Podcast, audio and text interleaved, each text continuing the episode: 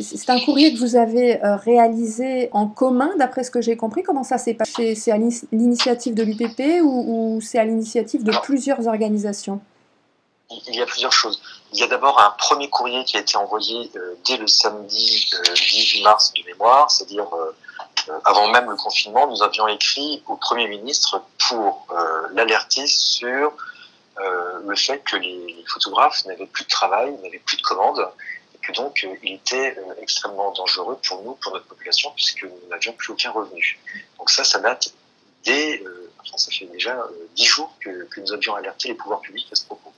Donc courrier au Premier ministre le samedi, et nous avons écrit ensuite directement au, ministre de la Culture, puisque les auteurs photographes dépendent du ministre de la Culture, le 24 mars. À la suite de ça, on a souhaité faire élargir euh, notre euh, proposition euh, aux autres organisations de, photographes pour les faire, enfin, pour qu'ils puissent nous accompagner dans cette démarche. Et c'est à la suite de ça que d'autres organisations d'auteurs artistes ont souhaité aussi participer pour que l'on puisse avoir un communiqué commun.